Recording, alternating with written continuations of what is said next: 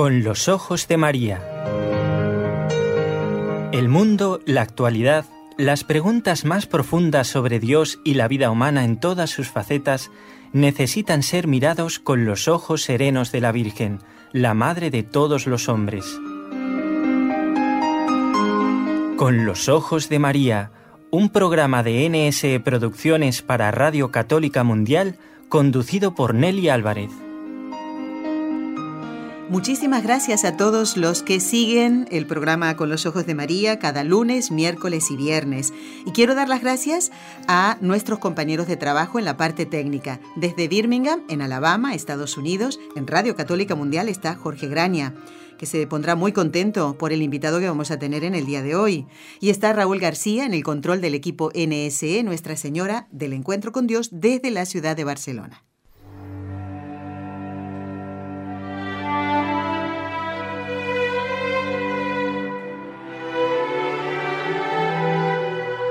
Fátima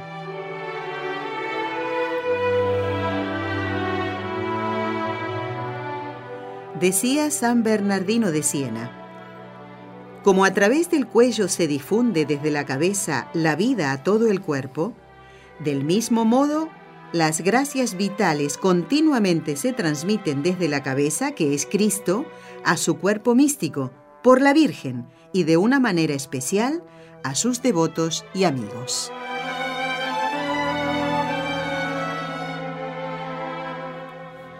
Yo creo, eh, doctor Formen, que esta misma frase de San Bernardino ha sido dicha por otros santos eh, con el mismo sentido y la misma profundidad y la misma verdad, ¿no? A lo mejor utilizando otras palabras, pero el ejemplo es muy claro. A través de María nos llegan todas las gracias. Bueno, ya he dicho, doctor Eudaldo Formen, que como ustedes ya saben, profesor universitario de Barcelona, es miembro de la Pontificia Academia Santo Tomás en Roma. Doctor, Debo decirle bienvenido. Usted hacía bastante tiempo, ¿eh? los oyentes le echaban de menos nosotros también, como eh, un colaborador de tantos años. Si no viene por algunos días, uno ya le echa de menos. Estamos muy contentos de que reanude este contacto con todos los amigos que nos siguen desde todos los lugares del mundo. ¿Cómo se encuentra, profesor? Pues muy bien y también muy contento.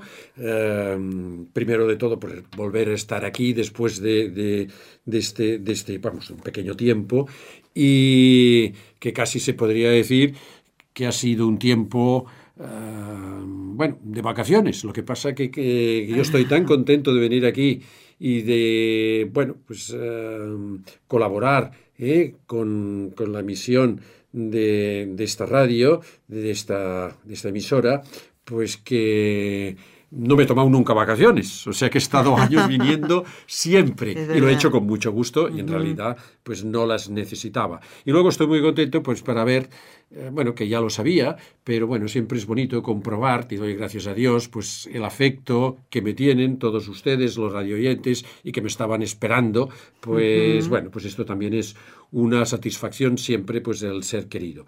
He tenido unas obligaciones familiares ineludibles que me han impedido, pues, estar aquí, pero bueno, lo...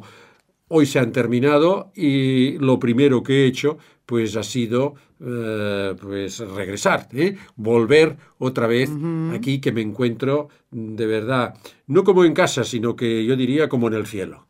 Bueno, bueno. Profesor, gracias. ¿eh? Debo decir que el doctor Formen, en cuanto supo que podía reintegrarse, ayer mismo nos llamó para volver a estar hoy en el programa Con los Ojos de María y nada menos que formar parte de este ciclo Fátima, que con motivo de los 100 años de las apariciones de la Santísima Virgen allí en Portugal, pues hemos comenzado ya eh, más de 20 programas llevamos. ¿eh? Doctor Formen, le hemos encargado un tema muy especial y usted nos decía, ¿Cómo explicar esto? ¿no? ¿Cómo consolar a Dios? Vamos a centrarnos. Eh, dejamos eh, un momentito las apariciones de la Virgen para centrarnos en las de 1916, el ángel en Fátima, el ángel de la paz, se aparece a los pastorcitos de manera que los prepara para lo que al año siguiente esa gracia tan grande recibirían ellos y es la presencia de la misma Madre de Dios, María Santísima. En 1916, el Ángel de la Paz, en su tercera aparición a los pastorcitos, al darles la comunión, les encomienda, les dice lo siguiente. consolad a vuestro Dios. Y estas palabras, si bien hicieron una eh, impresión muy profunda en el alma de los tres, particularmente fue en el alma de Francisco, podríamos decir el de mediana edad. Él tendría unos mm, siete años, más o menos. Siete años, ¿eh? Y se quedó muy impresionado con estas palabras. A tal punto que cuando tenía que ir al colegio decía, yo me quedo aquí, en la iglesia. Cuando volváis me, me pasan a buscar y vamos para casa. Ya hemos entrado el tema y la primera pregunta para el doctor Formen es, ¿cómo Dios nuestro Señor puede ser inmutable y a la vez sensible ante aquello que, que se le hace a Él directamente con una blasfemia, con un sacrilegio, a quienes son sus representantes y a sus demás hijos, profesor, con el asesinato, con la violación, con la falta de respeto. ¿Cómo entender esto? Sí, la pregunta está muy bien formulada porque Dios es eh, inmutable, es decir, Dios no cambia y por tanto no le pueden afectar interiormente eh, hechos exteriores como nosotros. Eh, pero, por otra parte, Dios hay que consolarlo. ¿Y a quién consolamos? A una persona que está triste. Y, y, la tristeza es un sentimiento. Y por esto aquí se pregunta, ¿cómo puede ser que sea inmutable y a la vez sensible, es decir, tenga un sentimiento, porque los sentimientos nos cambian, nos afectan, nos proporcionan pues alegría, nos proporcionan pues eh, acercamiento, rechazo, eh, incluso afectan orgánicamente, ¿eh? que uno se puede encontrar mal, puede no dormir, puede perder el apetito, y cómo puede ser Dios, que Dios esté triste. Bueno, yo lo primero que diría es que mm, al leer las... Eh, mm, otra vez la pregunta que usted me ha formulado y que usted ha escrito en un papel, pues mm, me he dado cuenta, eh, bueno, de algo que me había pasado desapercibido, que esto lo dijo el ángel. Y que, y que puede parecer extraño. Es decir, bueno, esto lo ha dicho el ángel, es una cosa nueva, porque claro, sabemos que tenemos que consolar a Cristo, porque Cristo sufrió, sufre y sufre como nosotros, porque tiene un corazón humano. ¿eh? Eh, tiene un corazón como el nuestro, que late, y a él los sufrimientos le afectan al cuerpo, porque Cristo está, lo tuvo en la vida mortal y ahora en la vida eterna, continúa teniendo cuerpo y por tanto Dios es sensible, tiene un corazón y, si me permiten, un corazón de carne, ¿eh? como sabemos todos yo creo que somos todos devotos al Sagrado Corazón de Jesús. Y por tanto, pues eh, bueno, no, no es extraño. ¿eh? Es normal que Cristo tenga sentimientos. Y en la Biblia, en los Evangelios, leemos que Cristo pues eh, lloró, que Cristo, bueno, tenía sentimientos, tenía incluso ira, una santa ira. Claro. Pero, claro, en el caso de Dios, que no es no tiene cuerpo, que no es sensible y que además esto que sabemos que es impasible, es decir, que no le afecta, que es inmutable.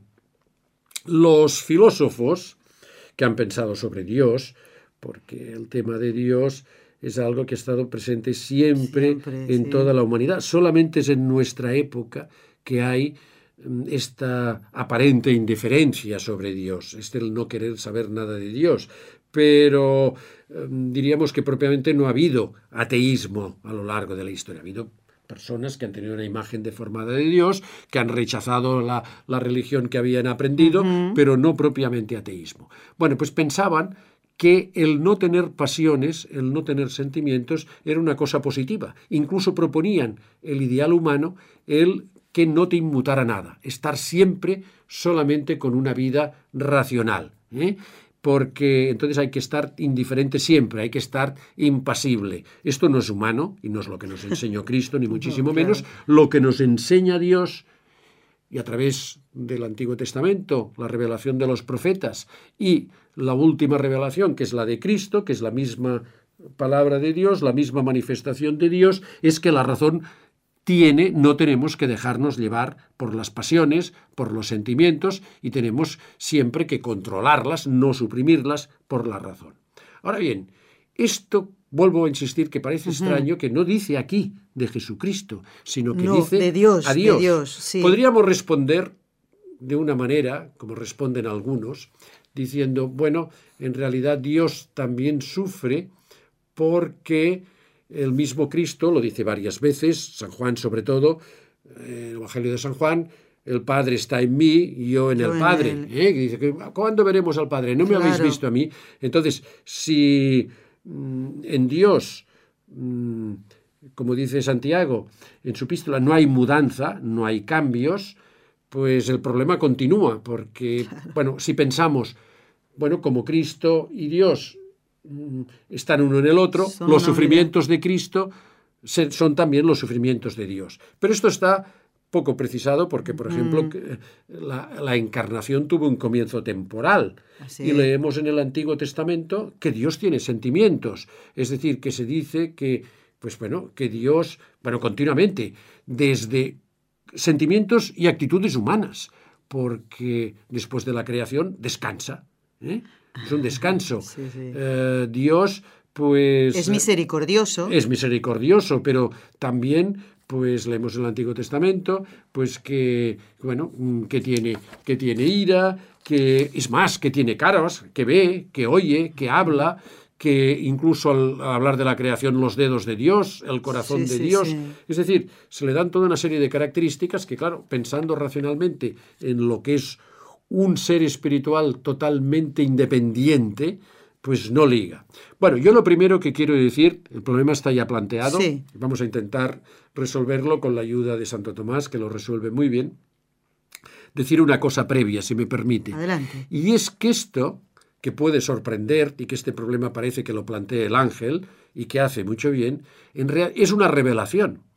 Y un- una confirmación que esta revelación viene de Dios es que no dice nada nuevo.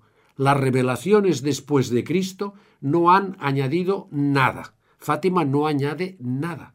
Simplemente lo que hace es la Virgen nos hace recordar cosas que no nos habíamos dado cuenta, las teníamos olvidadas, Claro. que estaban implícitas en el Evangelio, pero están en el Evangelio. Esto, por ejemplo, uno de los sitios ¿eh? que, que, que yo me he acordado Sí. es en San Pablo, que dice en, en la epístola a los Efesios, capítulo cuarto, versículo 30, no entristezcan al Espíritu Santo de Dios. Así es. ¿eh? sí, no sí, entristezcan.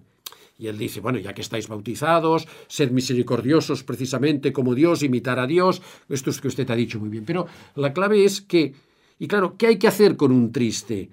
Pues consolarlo. Consolarlo. ¿eh? Es decir, que esta palabra del, de- del ángel están ya en el Evangelio, no es nueva. Y son una confirmación de que las revelaciones son verídicas. ¿eh? Porque a veces revelaciones y cosas que circulan por ahí, pues no, no se ve ¿eh? que no están de acuerdo con la Iglesia. claro. Esto está de acuerdo con no solamente con la Iglesia, sino con la Sagrada Escritura.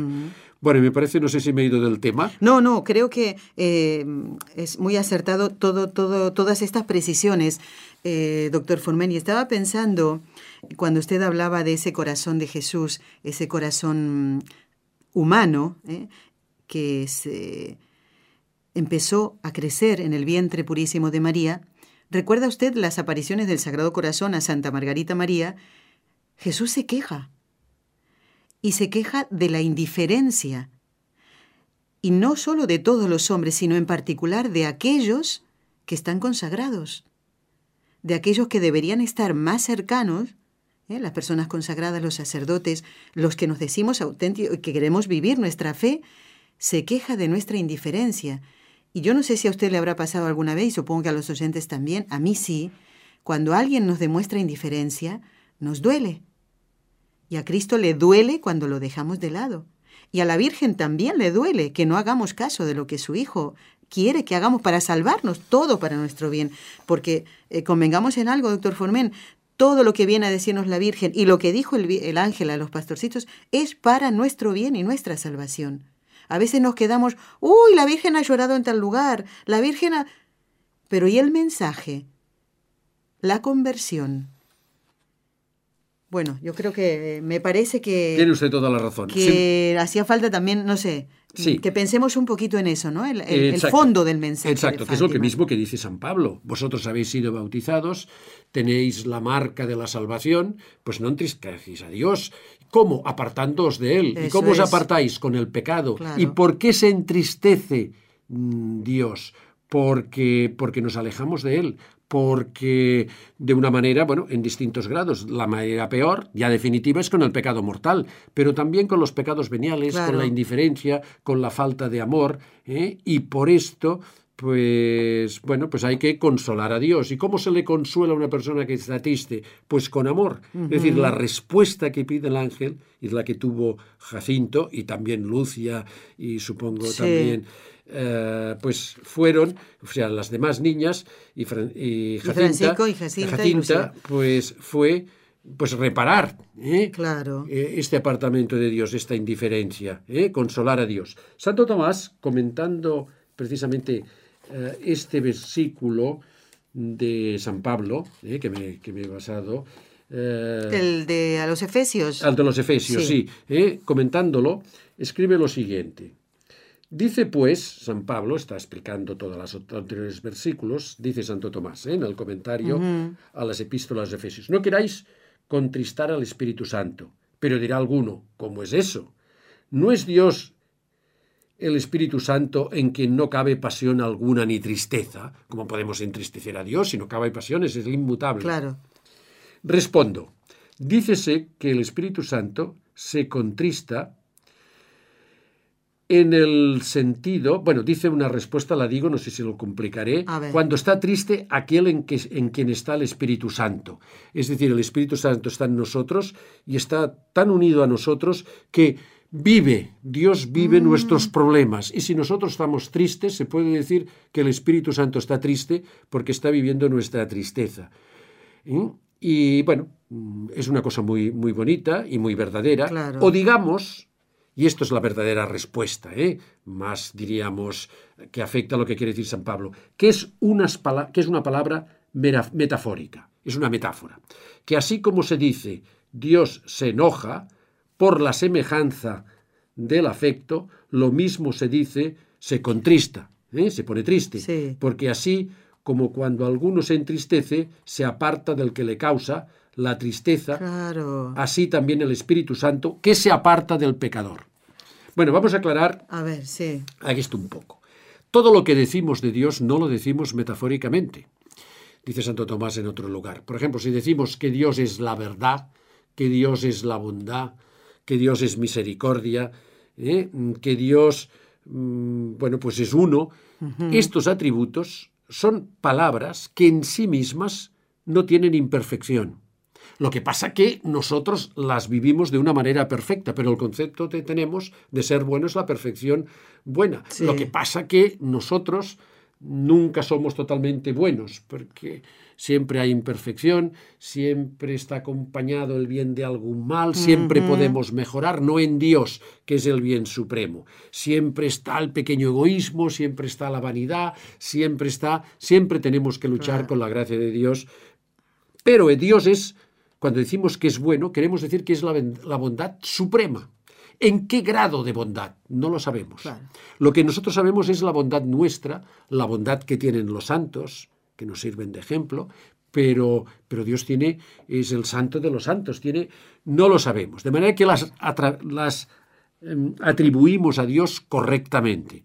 Es lo que se llaman perfecciones puras. O sea, no es en sentido metafórico. Es verdad que Dios es la Verdad y verdad. real. Y en lugar de decir Dios se puede decir la verdad. Que Dios es bello, es la belleza. la belleza claro. en grado máximo. Ahora bien, de Dios también decimos, ves lo que Santo Tomás llama, que son términos analógicos, ¿eh? con una analogía de proporcionalidad que quiere decir que nosotros lo vivimos proporcionalmente y en Dios en grado máximo. Ahora bien, cuando decimos que Dios, pues esto que hemos dicho, que tiene ira, que descansa, que habla, sobre todo los profetas decían, vuestros ídolos pues no tienen ojos y no ven, tienen... eh, ¿eh? Bueno, pues todo esto que se dice de Dios, o que Dios se arrepiente, Sí, sí. Dios castigó al pueblo y Dios se arrepiente, arrepiente. cambia Sí, de parecer. Oiga, ¿cómo puede cambiar de parecer si es impasible? Si es Dios, si es la sabiduría suprema. ¿Cómo puede ser esto? Bueno, entonces tenemos que tener en cuenta que se dice metafóricamente. Pero metáfora, en el sentido que lo dice Santo Tomás, es cuando dos cosas se parecen no interiormente en su sustancia, sino en alguna cualidad, en algún efecto, ¿eh? Eh, como aquí, ¿eh? como que el que está triste por algo se aparta. Pues cuando decimos que Dios está triste quiere decir que se aparta. Voy a poner un ejemplo de, de una metáfora. A ver. Si dice, Uh, hoy que ha cambiado el tiempo en Barcelona, que hace un tiempo espléndido, aunque estamos en invierno, uh -huh. pero el tiempo mediterráneo, en una esta ciudad que, pues, eh, que mira al Mare Nostrum, al mar, pues es un tiempo hoy de primavera, hace un sol espléndido y parece que la ciudad está alegre, parece que la ciudad ríe. Sí. Pueden ser también los prados y los bosques uh -huh. que circundan Barcelona. Claro, no se está riendo como nos podemos reír usted y yo. Obviamente, ¿eh? claro. Uh, uh, no ríe. Sí, ¿eh? sí, sí. Pero, diríamos, hoy hace un tiempo alegre, risueño, tiene, ¿qué produce la alegría? Pues produce un bienestar, produce paz, tranquilidad. Bueno, pues estos mismos efectos se dan en el clima, en el ambiente hoy uh -huh. de Barcelona. Y se entiende perfectamente. No Exacto. voy a pensar que la ciudad de Barcelona se está riendo. Está riendo. O sea, atribuyo las palabras, que no tengo otra, porque ¿cómo quiero, claro. quiero expresar este ambiente? Sí, Un sí, poeta sí. lo hará a su manera. Este ambiente que se respira y en mejor la... que nosotros, seguro que lo hará. Exacto, en las ramblas de Barcelona. Sí, ¿eh? sí. Pues ¿cómo se respira? Pues bueno, entonces lo comparamos con otra cosa. Entendido. No porque coincidan. O sea, no es lo mismo decir que Dios está contento que Dios es la verdad, porque la verdad es intrínsecamente. Que Dios está contento es que tiene una alegría que tampoco sabemos cómo es la de Dios. Yo lo que sé es la alegría humana, yo lo que sé es la alegría mm, que es plena de Cristo, que es hombre, claro. de la Virgen María, de los santos, pero no sé cómo es la alegría ni del ángel, ni cómo es sí, la ira sí, del sí. ángel. A veces en las apariciones, cuando se aparece un ángel, dicen que el ángel estaba enfadado. Bueno, es una manera de decir, Claro, porque los ángeles no tienen cuerpo ni tienen Rostro mala para cara, que rostro. sí, sí. ¿eh? Puede que adopten alguno, pero quiero decir que cuando atribuimos a Dios lo hacemos metafóricamente. Pero metafóricamente no quiere decir que sea poéticamente, que no sea verdad. ¿eh? Esto es lo que quiero Sí, decir. sí, se sino que lo tiene de una manera parecida a nosotros. Es decir, la, la tristeza de Dios es parecida a la nuestra, no porque sea inferior, sino porque las consecuencias son las mismas que en nosotros, o parecidas, y en un grado que no conocemos. Tenemos que tener siempre presente que Dios, que Dios es un misterio. ¿eh? Para la filosofía, para el hombre hay misterios. Y en la revelación hay misterios. Dios ha desvelado algunos, pero, pero los otros ya lo sabremos. ¿eh? Obviamente. Y, mm, por ejemplo, sabemos que veremos Dios cara a cara, pero Dios pues no, no tiene cara. En la Biblia sí, se dice que. Moisés vio las espaldas de Dios. Ya. Bueno, es en sentido metafórico. Bueno, y también dec- decimos a Dios, creo que es en un salmo, Señor, no apartes tu rostro de nosotros. Exacto, ¿eh? exacto, no apartes, ¿eh? tennos siempre, ¿eh? y lo que, lo que sí es importante es que el efecto que nos produce la tristeza, el efecto, diríamos, espiritual, no que perdamos el apetito, no que lloremos, que nos caigan las lágrimas. La Virgen sí que puede llorar, Claro. y Cristo, pero, pero Dios, claro, no tiene cuerpo, o un ángel. Esto, esto lo vive Dios, pero en sus efectos, eh, y por tanto, sí que está triste, no en su sustancia, en su interior, pero sí de una manera incomprensible para nosotros.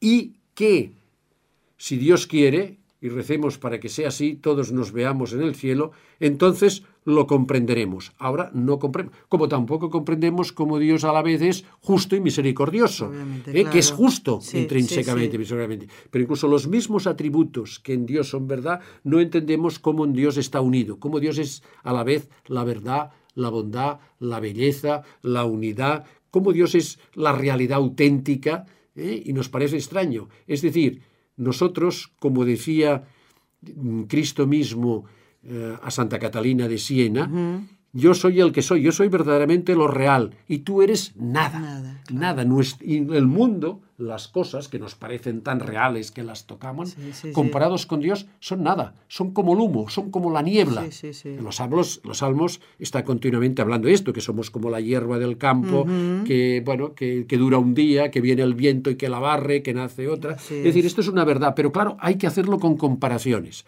Ahora, la comparación no quita que realmente Dios nos ama y Dios está triste. ¿Por qué? Porque nos apartamos de Él, ¿eh? porque no estamos o bien por el pecado, o como ha dicho usted, por la indiferencia, o bien por la rutina. Yo no estoy apartado Claro, de Dios, claro. pero voy... Sí, bueno, voy haciendo, sí, pero sí, en realidad mi Dios son otras cosas también. Claro. ¿eh? Es decir, a mí lo que me preocupa realmente es el dinero. ¿eh? Esto es lo importante. Aquí, bueno, todo esto está muy bien, pero se necesita el dinero, lo importante es el dinero. Y me preocupa el día de mañana. Y me preocupa, pues, el... No sé, ¿eh? Dios tiene que ser eh, todo para nosotros. Dios es el todo. Tenemos que estar muy, muy unidos a Dios. Si no, Dios se entristece. ¿eh? Dios se entristece. No en el mismo, exactamente en el Como mismo nosotros, sentido humano, claro. ¿eh? pero sí en un sentido muy intenso y además en un grado mm, bueno, que hay que suponerlo, en lo saca de Santo Tomás, con una tristeza mayor que la que puede tener un padre, por esto es Dios Padre o una madre, por el que su hijo, pues qué sé yo, pues caiga en la droga, la droga, en el alcohol, en el sexo, Sí, sí. En, en internet, en la pornografía, pues la madre sufre, Obviamente. sufre y se pone triste. Pues Dios sufre mm, no diríamos biológicamente, una madre Claro. incluso puede morir del disgusto, Dios no morirá, pero sufre más que una madre, sufre más que un padre. Claro. No me extraña, eh, y bueno, movido por la gracia, que Francisco, pues esto, bueno, ver que Dios, el Creador, el que, del que depende, dependo totalmente, el que es la bondad suprema, que es tan bueno que nos ha creado, que tiene esta paciencia, que nos da la gracia, que envió a su Hijo, que sufrió en la cruz, sufre, realmente, mm, bueno, te entristece Claro. y te mueve a lo que Sí, hizo sí. a lo que hizo Francisco y las, las niñas de Fátima, las santas, vamos, que es reparar Reparar, ¿eh? reparar la tristeza de Dios, el dolor de Dios, ¿eh? pues como acercándonos a Él, pues como pedía la Virgen, con penitencia, sacrificios, el rosario, en fin, todo el mensaje de Fátima, que es, sinceramente, ¿eh? porque viene de Dios, yo no sé si me he explicado bien, pero sí que quiero transmitir esto, Nelly, Sí. es que es profundísimo, Profundísimo, sí. es, y es un mensaje expresado de una forma muy sencilla, muy clara, tal como se expresa Dios, porque si el ángel hubiera dicho mm, toda esta forma que no sé que igual Claro. he liado, tal como lo ha hecho Dios, los niños no lo hubieran entendido. En cambio, Francisco, eh, Jacinta y Lucia entendieron muy palabras, bien, eh, con tres tres, palabras, eh, claro, consolad a, a vuestro, vuestro Dios. Yo, a partir de ahora, también procuraré pues tenerlas también estas palabras grabadas en mi corazón, como también pido que todos los que también por la gracia de Dios nos están escuchando, Claro. las tengan, las tengamos todos muy presente, ¿eh? que consolemos a nuestro Dios. Y que no se, no se quede en una ternura de, de niño, ¿no? Sino que eh, lo entendamos. ¿eh? Y además, profesor, aunque no entendamos, usted dice, bueno, he intentado explicarlo, pero es que mm, gracias por intentar explicárnoslo, pero aunque no lo hubiéramos entendido ni la mitad, no es un obstáculo para que yo quiera agradar a Dios y vaya al cielo algún día. Y algún día lo entenderé. ¿eh? Y por eso, gracias, y gracias a Santo Tomás, que nos ha traído sus- su sabiduría a usted aquí para poder entenderlo. Consolemos a nuestro Dios. El último consejo, eh, doctor Formen, Sí. mm, en la práctica, por ejemplo, ¿no? porque ahora lo ha hecho de una manera general, lo ha explicado usted, pero ¿cómo podemos también nosotros consolar a Dios? Tal vez imitando a los beatos Jacinta y Francisco y a su prima, Lucía. Bueno, yo mm, me voy a basar, y que me es muy útil, en la misma vida de Santo Tomás. Santo Tomás es el doctor angélico, es el doctor de los doctores, es decir, es la, la sabiduría más, más grande en la iglesia. No es doctor de la iglesia, sino doctor de los doctores, el doctor común, el doctor de todos, un título dado por, por los papas. Santo Tomás es doctor eucarístico. Es decir, es muy importante, es muy importante que comulguemos lo más a menudo posible, lo que permite la Iglesia diariamente, incluso más si se asiste a la misa por completo, que bueno, según nuestras posibilidades de tiempo, Claro, etcétera, de salud, lo que sea. pero y con las debidas condiciones, confesándonos y comulgando, es, mm, yo incluso diría, después rezar alguna oración, yo hago la de San Ignacio, eh, pues una oración de reparación, eh, a Dios, dar gracias a Dios, reparar a Dios, tener mucho contacto con Dios. Y la manera de tener más contacto con Dios, además de la oración, pero más directa, es en la Eucaristía. ¿eh? y, en, y en la penitencia. En la penitencia tocamos el amor de Dios, la misericordia de Dios, en la Eucaristía le tocamos a Él mismo, ¿eh? Eh, su, cuerpo, su sangre, su divinidad, le tocamos a Él. Yo creo que, bueno, por esto la devoción de Fátima es una devoción eucarística, ¿eh? porque es que está, está unido. Yo creo que el mensaje de Santo Tomás, que es el doctor de la Eucaristía, que tanta devoción tenía a la Eucaristía, y también pues la, la devoción a la Virgen de Fátima va unida. No hay duda.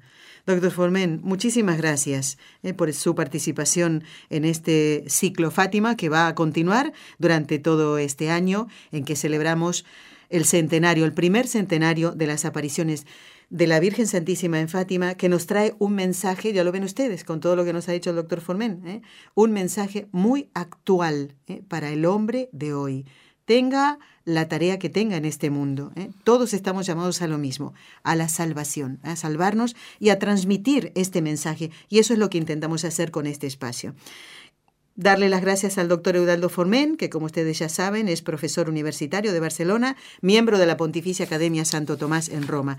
Bienvenido de nuevo, doctor Formen, y lo esperamos muy pronto, y sé que los oyentes también eh, así lo esperan, que esté en Con los Ojos de María. Muchísimas gracias. Gracias a ustedes. Amigos, ustedes no se vayan porque el programa continúa así.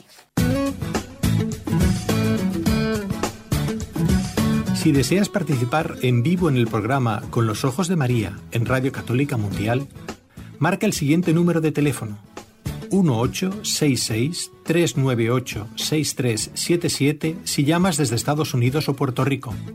Si llamas desde otros países, marca el código internacional y luego el número 1205-271-2976.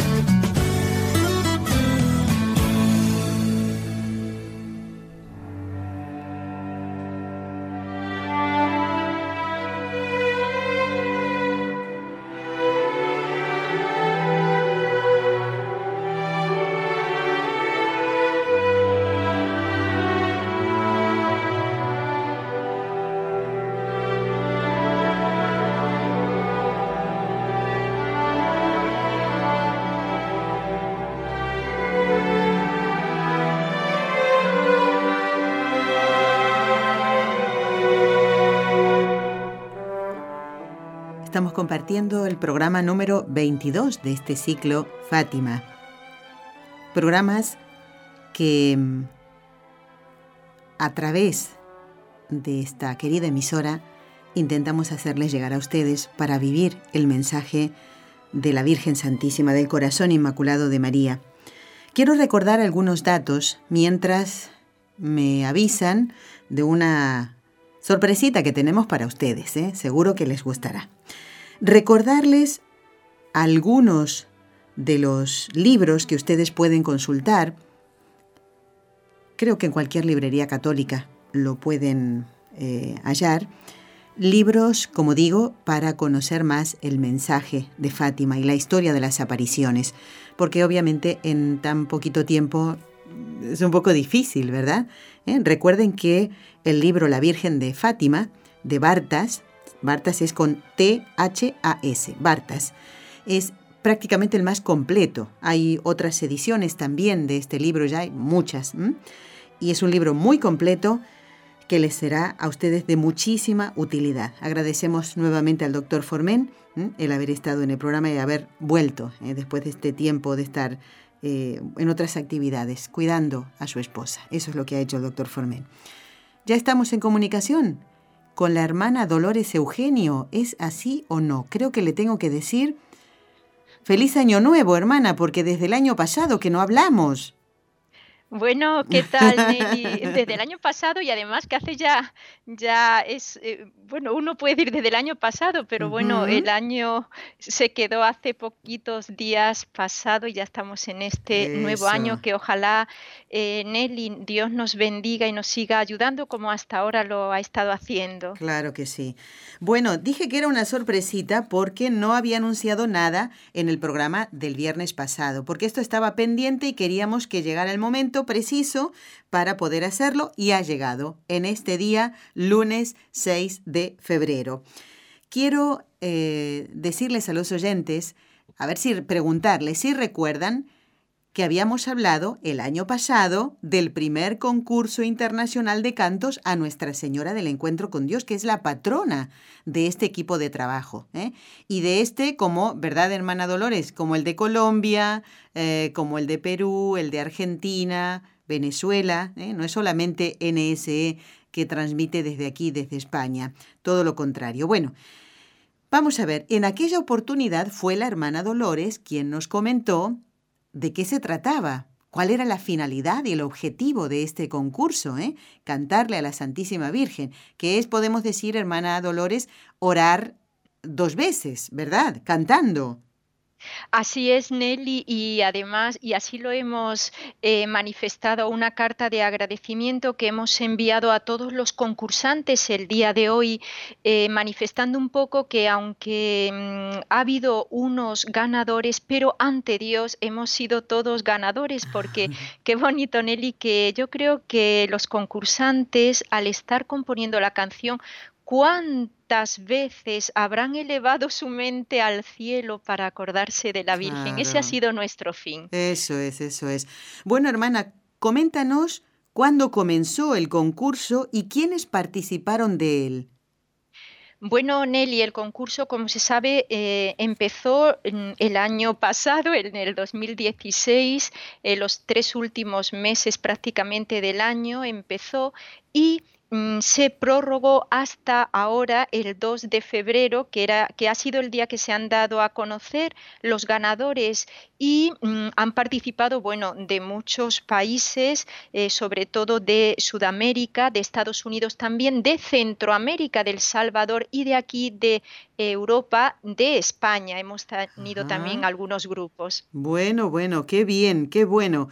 Eh, para que veamos, hermana, cómo nos une la música, la música a nuestro Señor, a la Santísima Virgen, y no nos separa aunque seamos de diferentes países, sino todo lo contrario, ¿no? Porque el objetivo era cantarle a Nuestra Señora del encuentro con Dios. Y me parece una idea estupenda que hayan dado la lista de ganadores justamente el día de la Candelaria, que le llamamos, ¿no? Porque ahí habrán necesitado mucha luz, hermana, porque a veces la inspiración no viene tan rápido. Yo no sé si alguna vez te pusiste a componer una canción. Bueno, cantar sí, pero componer Nelly creo que no, que no es mi fuerte, como se suele decir. Pero es verdad, el día seleccionado para dar a conocer ha sido muy bonito porque el día de la presentación es un día eh, muy grande eh, mm. en el año litúrgico. Claro. Bueno, entonces ya, hermana, no demos más vueltas, porque la gente debe estar esperando los nombres, los grupos y los países a los que pertenecen los ganadores. ¿Qué te parece si empezamos? Porque yo ya sé que hay unos premios especiales. ¿eh? ¿Y por qué esto de, que hubiera premios especiales, hermana? ¿Quiere decir que además de los tres ganadores, mm, se, las personas integrantes del jurado se centraban en otras cosas? Que también merecían una mención especial? Así es, Nelly. Hemos querido ser un poco, bueno, generosos en cuanto a los premios y aparte de lo que tú acabas de decir, de los tres primeros premios que es propiamente a la canción, tanto letra, música, composición, etcétera, interpretación, pero se han querido dar unos específicos que han sido a la, el primer premio a la mejor interpretación, el segundo a la mejor música y el tercero a la letra. Uy, qué bien, completo, ¿eh? es decir, muy porque la canción no es solamente que tenga una letra bonita, sino que también debe acompañarlo una melodía agradable, ¿eh? aunque aquí no se buscaba que fuera una melodía litúrgica, ¿verdad, hermana? Aquí había libertad para poder elegir el ritmo, digamos, ¿no? Y, eh, y además, claro, podemos tener una música bonita, una letra preciosa, pero si yo, me, yo Nelly, ¿eh? me pongo a cantarla, pues ahí creo, hermana, que el jurado se tapará los oídos. Pero ustedes han querido premiar entonces eh, estos, eh, estos esfuerzos, ¿verdad? Coméntanos entonces, hermana, los nombres de las canciones compuestas, quiénes son los que las interpretaron y las eh, nacionalidades de ellos. Pues vamos a empezar por el último de los tres premios especiales. El del premio especial por la letra ha sido a un grupo de Estados Unidos que mm, la que escribió fue Ana María Ganoza y el nombre de la canción eh, que ganó el premio especial por la letra eh, se titula Nuestra Señora, precisamente Nuestra Señora del Encuentro con Dios. Ella ganó el premio especial por la letra. Bien, ¿y por la música? Por la música fue un grupo de Perú que se llama Lírica del Cusco y el nombre de la canción fue mm, Señora Collana María, que es en quechua. En quechua, fíjate, muy bien. Y el premio a la mejor interpretación, a ver aquí estos que cantaban mejor, se puede decir. Entonces, a ver. Bueno, pues fue para también otro grupo del Perú que se llama María Redentora y el nombre de la canción es Dijiste sí. Qué bonito, ¿eh? Muy bien. Sí, bueno, tatán, tatán, ahora tendríamos que poner estos ruidos de tambores porque ahora sí, vamos a dar a conocer. Hermana, como este concurso internacional de cantos a Nuestra Señora del Encuentro con Dios fue organizado por NSE Colombia, ¿eh? no nosotros, NSE Colombia, mm, ay, se me ha ido de, de la cabeza la idea. Ay, Dios mío, qué mal estoy. Bueno, ya me acordaré. Cuando te, cuando te vayas ya me acordaré. Eh, vamos ahora entonces a que nos comentes mm, quién es el que ganó el tercer lugar. Ya me acordaré ahora. ¿eh? Se me fue de la cabeza lo que quería decir. Bueno, hermana, a ver, tercer lugar para este concurso internacional de cantos a Nuestra Señora del Encuentro con Dios. Bueno, pues fue un, eh, un, grupo, bueno, no fue un grupo, este fue una solista de aquí de España que, eh, aunque ella no lo cantó, pero lo compuso la letra y la música Josefa Carbó y la canción se titula Canto a mi Madre María. Este fue el tercer lugar. Muy bien. Segundo. El segundo fue de Argentina al grupo Nuestra Señora de la Ternura y el nombre de la canción fue Nuestra Bendita Señora. Bueno, me alegro de que mi país haya por lo menos participado y en este caso ganado. el segundo, el segundo lugar. Es que uno tiene un corazoncito, hermana. ¿Para qué vamos a andar dando vueltas, no? Bueno. Mira, Nelly, que nuestra patria es el cielo. es verdad, hermana, tiene toda la razón. Pero como estamos tan a veces agarrados a la tierra, ¿ves? Bueno, eh, menos mal que está la hermana aquí para poner el toque sobrenatural a esto, ¿eh? Bueno, atención, y ahora sí, ahora sí vamos a darle las gracias a la hermana Dolores Eugenio porque ella va a nombrar a eh, la canción ganadora, quién la ha interpretado, a qué país pertenecen y decimos gracias y nos vamos con, la, escuchando la canción, hermana, ¿eh? ¿Te parece?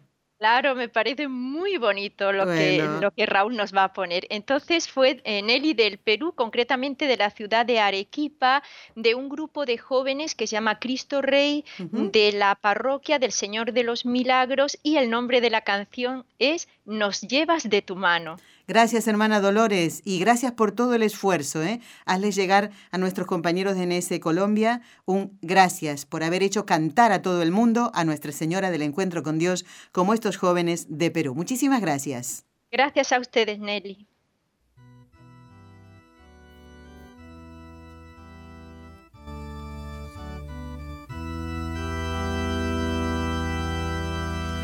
Tus ojos, Madre Divina, encuentro mi sosiego.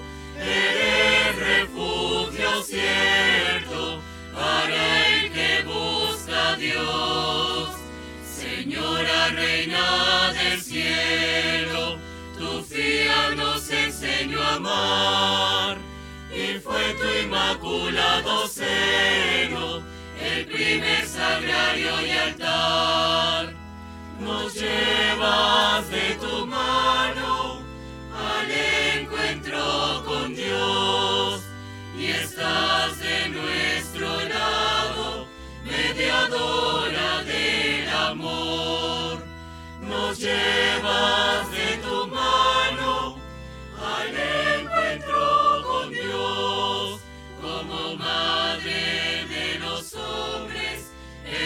nuestra solución.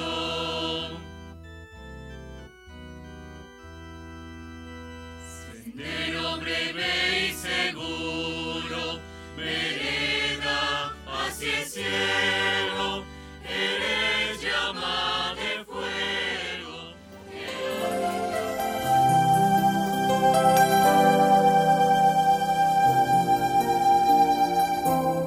Estás escuchando en Radio Católica Mundial el programa Con los Ojos de María, en vivo y en directo, presentado por el equipo Nuestra Señora del Encuentro con Dios desde Barcelona.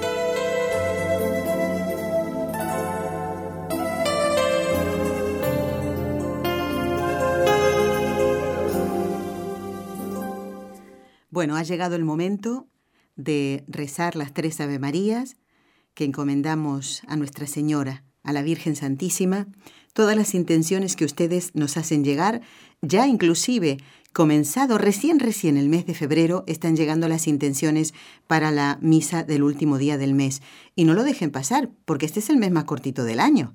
¿eh? El día 28, Dios mediante, se va a celebrar la Santa Misa por las intenciones de todos ustedes. En el nombre del Padre, y del Hijo, y del Espíritu Santo. Amén. María, Madre mía, por el poder que te concedió el Padre, libra a todos los sacerdotes de caer en pecado. Dios te salve María, llena eres de gracia, el Señor es contigo. Bendita tú eres entre todas las mujeres, y bendito es el fruto de tu vientre, Jesús. Santa María, Madre de Dios, ruega por nosotros pecadores, ahora y en la hora de nuestra muerte. Amén.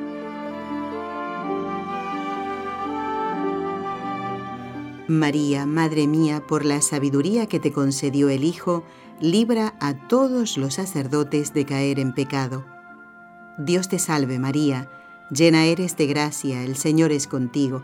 Bendita tú eres entre todas las mujeres, y bendito es el fruto de tu vientre, Jesús. Santa María, Madre de Dios, ruega por nosotros pecadores, ahora y en la hora de nuestra muerte. Amén.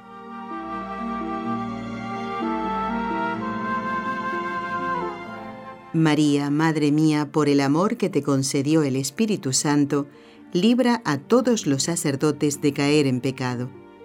Dios te salve María, llena eres de gracia, el Señor es contigo, bendita tú eres entre todas las mujeres, y bendito es el fruto de tu vientre, Jesús.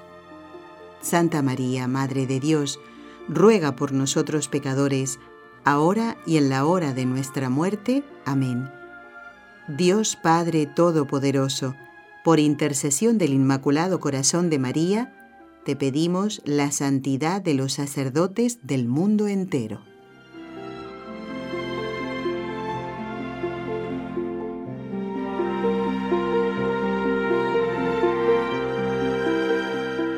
Bueno, antes de comunicarnos con la hermana Dolores, estaba comentándoles acerca del material que ustedes pueden consultar para conocer más en profundidad el mensaje de Fátima, la historia de las apariciones, tanto del ángel como de la Santísima Virgen. Ya estamos recorriendo los primeros 100 años de las apariciones de María Santísima. Pueden eh, leer también Llamadas del mensaje de Fátima, es un libro que escribiera Sor Lucía, y está basado fundamentalmente en las preguntas que muchas personas le hicieron después de las apariciones, cuando ella ya, bueno, estuvo un tiempo en que nadie sabía que ella era la vidente de Fátima, esto pasó en, ella estuvo eh, con las Doroteas, tenía otro nombre, así el obispo lo juzgó prudente hacer para que ella no fuera molestada. Los interrogatorios era una de las penitencias de los sacrificios más grandes que los pequeños tenían que hacer, pues a medida que iba creciendo Sor Lucía, pues también requería una prudencia de parte de las personas que la rodeaban y de ella misma. Ella fue muy obediente, no habló con nadie sobre las apariciones hasta que tuvo el permiso para poder hacerlo. Pues a partir de allí ya eh, comenzaban las personas a preguntarle determinadas cosas y ella lo eh, respondió todo esto en el libro Llamadas del mensaje de Fátima. Y el último, que habla ya de toda su vida religiosa como carmelita. Ella estuvo prácticamente, creo que casi 50 años, si no me equivoco, como religiosa carmelita. Ahora no tengo en la mente bien las, las fechas. Si me acabo de olvidar una cosa que tenía que decir, ¿eh? se me hizo un blanco, pues ahora esto no lo tengo presente. Pero en el libro Un camino bajo la mirada de María, un camino bajo la mirada de María, biografía de la hermana María Lucía de Jesús y del Corazón Inmaculado, escrito por las Carmelitas de Coimbra, eh, que es el convento donde ella vivió y murió, de Carmelitas, pues ahí hay muchísimos datos que no están, en, por ejemplo, en la Virgen de Fátima, ¿eh? porque cuando mm, el padre Bartas escribió La Virgen de Fátima, Lucía todavía vivía. Inclusive el autor eh, tuvo varios encuentros con ella para poder charlar y preguntarle algunos detalles también ¿eh? de las apariciones. Y bueno, ahí faltan algunos datos, obviamente, y todos están contenidos, o, muchísimos más, en un camino bajo la mirada de María. Es el último que ha salido. Bueno, ¿qué más decirles? Que quiero agradecer el correo electrónico que nos ha enviado Marjorie de Winter Garden en Florida, Estados Unidos. Dice, espero que don Enrique Calicó se encuentre bien de salud. Dice, yo muy triste pues me perdí su saludo de Navidad. Muchos besitos a Inés, es la hija de María José, la estamos esperando con mucha alegría. Marjorie, eh, en cuanto al saludo de Navidad, escríbenos, envíanos un correo con tu dirección postal y vamos a ver si, si lo puedes recibir. ¿eh? Vamos a hacer a ver si le queda a don Enrique alguno y vamos a hacer todo lo posible para que tú lo puedas eh, recibir también, ¿eh? como tantos oyentes que se beneficiaron de este regalito de Navidad que él les preparó como cada año a ustedes. Bueno, ¿qué más? Aquí nos ha escrito una oyente, pero no nos ha puesto su nombre. Voy a leer el correo y ella va a reconocer enseguida qué es lo que escribió. Miren qué bonito hablando de lo que comentábamos en el programa con, María José, ¿no? De, de, padres que el mundo considera ya muy mayores para ser padres, porque tienen muchos otros y el más grande a lo mejor tiene 20 años o más. Y aquí nos escribe esta señora y dice, mi esposo y yo tenemos dos hijos, uno AC y el otro DC. Y yo dije, ¿qué quiere decir eso? Y seguí leyendo y dice, antes de la conversión. Y el otro después de la conversión. Dice, dice no les cuento toda nuestra historia porque no me alcanzaría el papel, ni tampoco el tiempo del programa, querida amiga. Dice, pero mis dos hijos se llevan, tienen una diferencia de 21 años ¿eh? entre uno y el otro. Y es cuando uno aprende que somos instrumentos de Dios para trabajar en su reino. Qué mejor que participar con Él para dar vida. Qué bonito. Mi felicitación para ella, es decir, para María José, dice, y como dicen en mi país, nunca es tarde cuando la dicha es buena. Por cierto, nosotros estamos arriba de los 40 y nuestro Gabriel es un sol. Y dice que su hijo Jason, eh, que es eh, otro más mayor, ¿no? Es el padrino de bautismo de su hermanito. Fíjense qué bonito.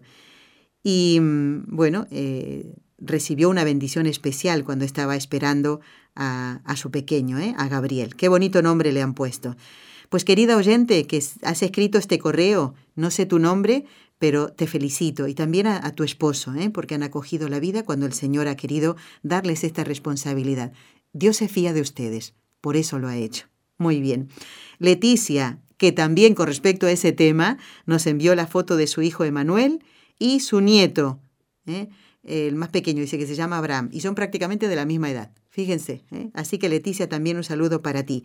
Muchísimas gracias. Encomendamos eh, a, un familiar de nuestro querido Andrés Román, nuestro corresponsal de Lima, Perú, ¿eh? un primo hermano que ha sufrido un accidente de tránsito muy grave. Así que lo vamos a encomendar con muchísimo cariño, así lo vamos a hacer. Gracias amigos por habernos acompañado en este programa donde hemos tenido nuevamente al doctor Eudaldo Formén. Ojalá pueda estar pronto también en el programa Con los Ojos de María. Hoy es día lunes, ¿verdad? ¿Mm? porque a veces me pierdo también con, la, con las días, pero hoy es lunes, el miércoles los esperamos en Con los Ojos de María. Que Dios los bendiga a todos. Has escuchado un programa de NSE Producciones para Radio Católica Mundial.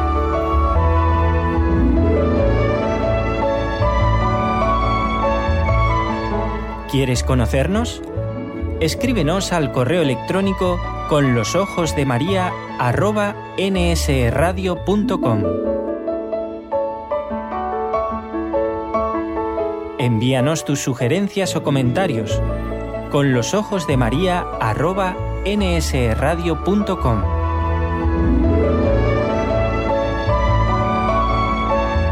Te esperamos.